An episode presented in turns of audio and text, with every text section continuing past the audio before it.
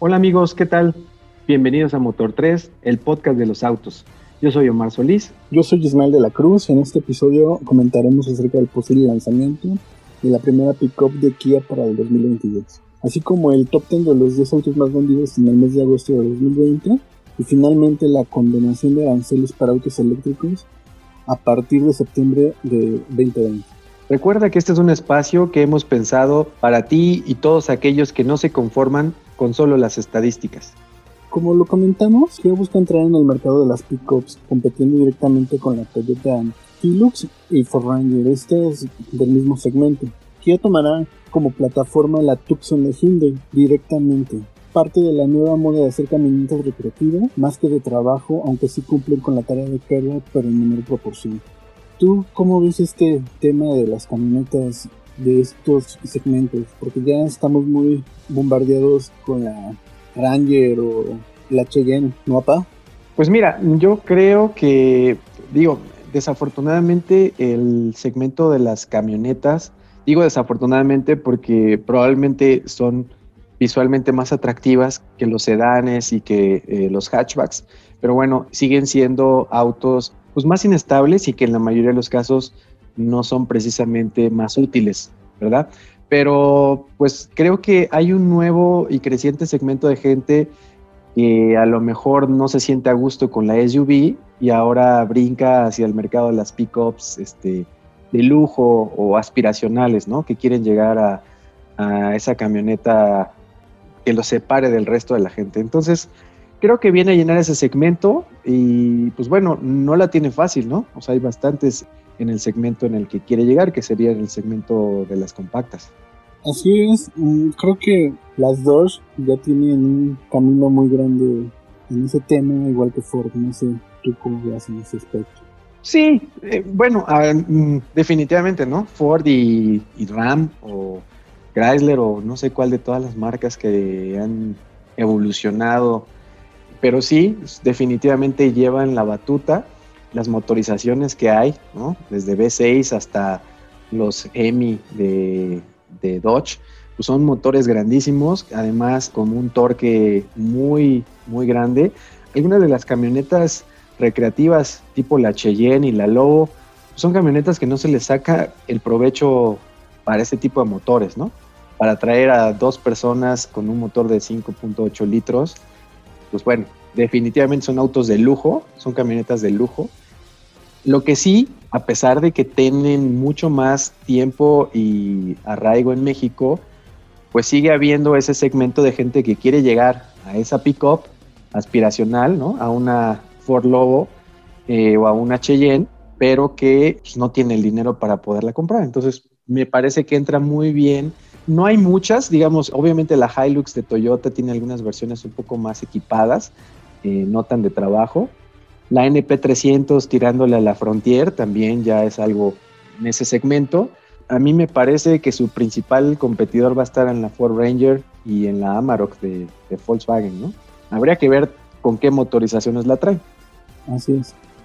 Eh, medio hay que indagar en ese tema que yo creo que va a ser un motor a diésel, ¿no? Probablemente. Sí, ojalá sí.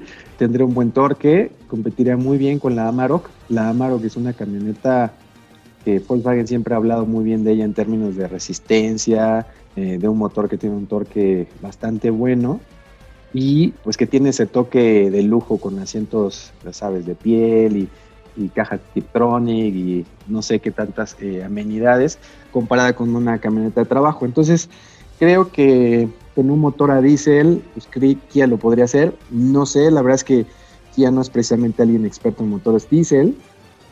Eh, de hecho, eh, la mayoría de sus motores son motores convencionales eh, esféricos, pero pues habría que esperarlo, ¿no?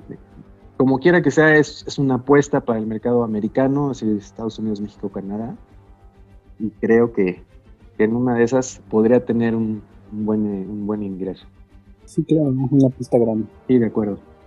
Bueno, si, les, si te parece, vamos a platicar acerca de los autos más vendidos del top 10 en agosto de 2020 aquí en México. Para aquellos que nos escuchan fuera de México, bueno, en breve trataremos de hacer un top 10 eh, de los autos probablemente más vendidos en, el segmento latinoamericano. Hoy les comentamos del top 10 en México y bueno, pues no hay muchas sorpresas que digamos, Nissan sigue siendo la marca de, automotores más grandes en México, me refiero a automotores eh, de pasajeros, así que el Versa indiscutible auto número uno del mercado, sigue siendo probablemente el auto más usado utilitario, el auto más usado para tal vez para autos de tipo Uber y pues sigue, sigue siendo un, auto que, se mantiene en el mercado.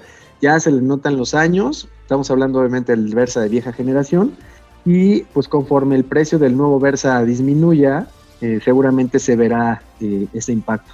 Y Nissan, como le ha gustado en todos sus cambios de generaciones, pues va a mantener las dos generaciones hasta que hasta lo más que se pueda, ¿no? Claro. Eh, como se dio con el Suru. Y bueno, al final del día este es el nuevo Suru, ¿no? Es el nuevo Suru, ¿no? Así que es la joya de la corona de Nissan y lo van a extender hasta donde más se pueda. En segundo lugar, el March, que es el auto o de los autos más baratos de, compra en México y que no es precisamente el más seguro, ¿no? Hay bastantes este, pruebas de impacto, bastantes temas eh, respecto a temas de seguridad, tiene una estructura muy mala, pero bueno, sigue siendo el, segundo auto más vendido en México. Eh, después viene toda la, ola de nueva eh, generación de el Onix y, el viejo, eh, en lo que era el Spark anterior, ahora rebautizado como el Chevrolet Beat, en las posiciones 3 y 4. el Volkswagen Vento en la posición número 5, que vendría siendo, digamos, el sedán competidor número uno o directo del Versa, en México, ha mostrado, a pesar de que a mí en lo particular me parecía un auto que no era el más aguantador, el más resistente, se ha posicionado como, como un sedán subcompacto muy bien recibido en México, ¿no? En la posición número 6... Antes de que avancemos, creo que, que sí tienes razón, aunque a mi gusto personal, creo que sí te da esa sensación de seguridad al momento de manejarlo en, carretera. ¿eh? Yo lo he manejado en un par de ocasiones, al igual que el Versa. El Versa lo sentí más inestable que, el Vento. El Vento sí te recuerda cuando manejabas un carro de esos de antaño pesado que se pega al piso, aunque sí, estadísticamente veo que sí tiene demasiados temas de volcaduras. Ahí tendríamos que ver si fue también parte de, las condiciones del piso o la expertise del conductor, ¿no? Porque también creo que esos son temas influyentes en este tipo de autos. Sí, podría ser. Sin embargo, pues sí, como dices, el, Vento sigue siendo un, buen producto en México, eh, un superventas. No ha tenido la misma suerte el Virtus, del cual se habla muy bien, pero que desafortunadamente no ha tenido éxito en, México. Está igual posicionado en un lugar extraño entre el Jetta y el Vento, no acaba de cuajar su estrategia precio de Volkswagen. Bueno, continuando, en sexto lugar, el Chevrolet Aveo, que pues, se mantiene la nueva generación del Aveo con un poco de mejoras respecto a la versión pasada. Hay muchos reviews acerca del Aveo en México. Sigue siendo un auto que pobre en temas de seguridad, pero bueno, espacioso y tiene un motor económico, se sigue manteniendo. Y un sedán más, en la posición número 7 está el Kia Rio sedán, eh, en México, como nos gustan los sedanes, el Kia Rio Sedan, que tiene muy buena cajuela, que tiene muy buen espacio, no es precisamente el más ahorrador, es un motor que no es este, de los más nuevos, pero bueno, Kia ha apostado en México, la verdad, con plantas de producción, con una estrategia adecuada. Me parece que, es un producto en la media tabla, pero, pero con buenas eh, cartas. En la posición número 8 está el otro Nissan, el Nissan Sentra, que se renovó para este 2020, pues bueno, sigue siendo también otro de los favoritos en México o un sedán más. En la posición número 9, otro Volkswagen, el Jetta, en esta generación que ha resultado ser una generación buena, ¿no? Eh, con el motor 1.4 litros turbo, una buena relación, pues bueno, como siempre Volkswagen teniendo una gama de modelos y una eh, variedad de versiones que, aguantan desde las versiones de entrada hasta el GLI más caro, ¿no? Así es. Y para cerrar, el Honda City, un nuevo sedán en la lista. Pues como pueden ver, prácticamente tenemos solo dos dos hatch, el March y el Beat, y tenemos ocho sedanes en la lista, a pesar de, obviamente el mercado de las SUVs ir, en, ir viento en popa, bueno, pues en México el segmento de los sedanes subcompactos es sin duda el, el número uno, ¿no? Sí, influye demasiado el tema de estacionamiento, ¿no? Creo que también es una ciudad con problemas de lugares para estacionarse. Al momento de traer una camioneta, pues, si con un vehículo pequeño te cuesta trabajo, con un vehículo de mayores dimensiones, pues esto se complica aún más. Claro. Sí, totalmente. Totalmente. Además, la mayoría solamente tienen motores eh, menores a los 2 litros, ¿no? Con motores de 1.4, 1.6, 1.8, más económicos de combustible. Así es. La mayoría, no todos, la mayoría de estos top 10 de los autos vendidos en México en el, en el mes de agosto son fabricados en México, ¿no? Que yo creo que es uno de los temas también que ayuda con eh, con esa confianza y garantía que tenemos como consumidores en México de saber que tienes el respaldo de la marca, eh, que tienes acceso a refacciones y al stock de piezas y partes, lo cual hace también que no se encarezca el mantenimiento. Estos autos evidentemente son los más, eh, sí, son los más comprados y también en el mercado de reventa, ¿no? De seminuevos. Por lo tanto, creo que eso hace una gran diferencia al estar fabricados en el país. Bien creo que los puntos importantes los han tocado, ¿no? Sí, de acuerdo. Bueno, entonces, si no tienes algún otro comentario, pasamos al siguiente tema del día de hoy, de los autos eléctricos. A partir de este septiembre, mm, la Secretaría de Economía anunció la cancelación de aranceles para autos eléctricos de pasajeros y de transporte de más de 10 personas. Con esto busca fomentar el uso de energías limpias y disminución de contaminación para cumplir nivel internacional de la reducción de gases de efecto invernadero. Este año, de enero a junio, se han vendido 146 autos eléctricos en el país. Aunque este comentario ya es muy mío, tengo la duda de qué pasará con esas baterías de estos vehículos, ya que sí, estaremos dejando de emitir gases, pero cuando termine su vida útil, ¿cómo afectará nuestro ambiente? Sí, totalmente porque es algo es algo que todavía no se ha regulado, o sea, estamos queriendo fomentar la venta de algo para ayudar nuestro ambiente, pero no, no hemos regulado el, tema de más allá, saliendo un poquito de contexto de chicos y animales, o sea, se, luchó, pero no, no se le dio buena vida a estos animales, entonces yo siento que, que, estamos más o menos en el mismo, en el mismo camino, no sé, cómo lo veas? Bueno, el, la, eh, vaya, el tema de los autos eléctricos ha estado en, discusión, incluso algunos fabricantes no han optado, ¿no? los autos eléctricos en, su totalidad, pues incluso fabricantes grandes, sobre todo europeos, se han planteado otras posibilidades, no sé, por ejemplo, los combustibles eh, a, base de hidrógeno y, las células de combustible, em, porque efectivamente el, el problema con las baterías, pues no solo a mediano y largo plazo, sino a corto plazo, se vuelve un, problema ambiental. Ahora, eh, viéndolo desde el punto de vista del propietario del auto, también hay algo eh, que considerar. Digo, aunque la mayoría de los años de vida de un auto seguramente no sobrepasan los 10 años, es importante considerar que la batería de un auto eléctrico pues estará teniendo aproximadamente 7 u 8 años de servicio, con lo cual si tú invertiste en un coche de medio millón a un millón de pesos o más, pues seguramente querrás eh, venderlo o tenerlo durante más de esos siete años. Eso significa que durante la vida de un auto eléctrico seguramente habrá al menos un cambio o un recambio de baterías. Este, entonces, además del impacto ambiental, hay que considerar también eh, que el mantenimiento de este auto, si bien en los primeros años puede ser muy bajo, eh, conforme pasan los años de vida se incrementarán, habrá que tener también toda esta infraestructura de recargas y de sitios de recarga eléctrica y además cómo disponer de ese reemplazo de baterías, ¿no? Que no son precisamente baratas.